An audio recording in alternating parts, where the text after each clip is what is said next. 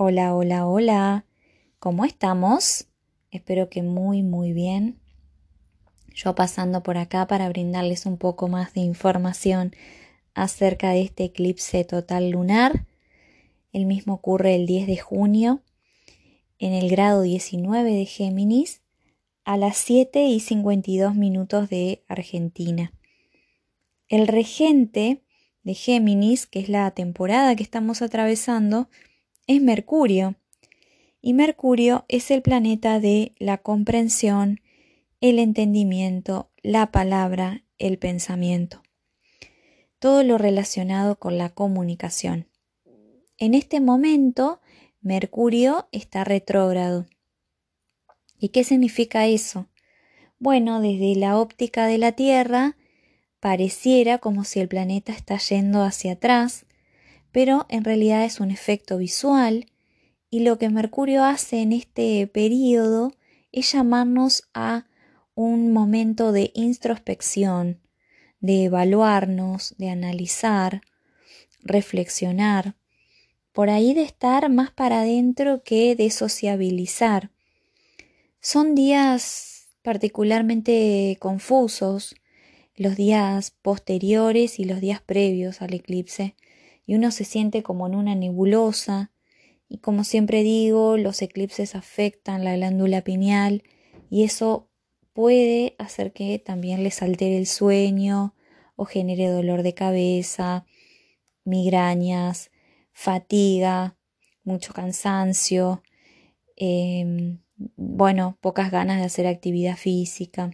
Es por eso que en la antigüedad eh, los momentos de los eclipses eran más momentos para recluirse, estar, respetar ese tiempo, estar más en el hogar. Y hoy paso fundamentalmente a darles así un tip, un consejo, una palabra eh, a cada uno de los signos según su ascendente. Si no saben su ascendente todavía, bueno, les sugiero que puedan sacarse en alguna página de internet, como puede ser astro.com, eh, su carta astral. Así que bueno, vamos a comenzar. Para aquellos que tengan ascendente en Aries, este va a ser un gran momento para eh, mejorar la zona de la comunicación. Y al mismo tiempo, más allá de que estamos en un momento eh, social, sanitario y políticamente complejo, eh, bueno, pueden ser que se den algunas propuestas o algunas posibilidades de viajes cortos. Bueno, ahora vamos a ir a las ascendentes en Tauro, que van a tener una influencia muy, muy marcada en lo que es la zona relacionada al dinero y también a la valoración, ¿no? Cómo me valoro, cómo me valoran los demás, y se van a abrir nuevas puertas, es decir, posibilidades de generar dinero, pero de maneras impensadas o que jamás se han, que sí, como que nunca las utilizaron antes. Ahora vamos a ir a los ascendentes en Géminis, que van a ser, por supuesto, al igual que Sagitario, de los más movilizados eh, con este eclipse. Los mismos eh, van a estar como trayendo así como un comienzo, eh, como si les dijese como que están reiniciando, como reseteando su vida en relación a ellos mismos, cómo ellos se perciben, cómo se sienten, cómo los ven los demás, cómo quieren ser, digamos, percibidos por los demás.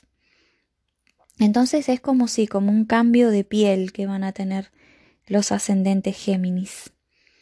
Después vamos hacia eh, los ascendentes en cáncer, que van a estar iniciando una nueva etapa, pero mucho más relacionada al plano de lo inconsciente, eh, donde van a empezar a disolver eh, por ahí viejos hábitos. Seguimos con los ascendentes en Leo, que este eclipse va a estar trayéndole comienzos en lo que es el área de grupos, planes, proyectos a futuro y, ¿por qué no?, en el amor y el romance. Me encanta, qué lindo. Bueno, después vamos a seguir con eh, los ascendentes en Virgo, que van a estar marcando como una, un inicio de nuevas metas y de objetivos. Entonces va a haber algo ahí, algún cambio seguramente relacionado con lo que es la profesión y el trabajo. Seguimos con los ascendentes en Libra, que van a estar em, comenzando una nueva etapa con lo relacionado a las creencias, a los comienzos en viajes al extranjero, y también con el estudio. Más allá de eh, el contexto que estamos atravesando, bueno, puede ser que empiecen a fantasear y a generar eh, planes para el futuro con respecto a estos dos temas, viajes al extranjero y estudios. Después vamos a ir a nuestros amigos ascendentes de Escorpio, que van a estar en un momento muy clave porque van a estar enfrentando así de una, digamos, sus miedos.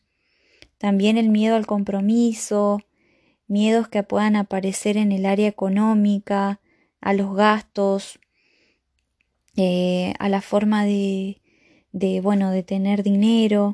Entonces, bueno, em, está bueno porque uno cuando conoce sus miedos los puede abrazar, los puede aceptar y cuando uno acepta sus sombras es que realmente se puede iluminar.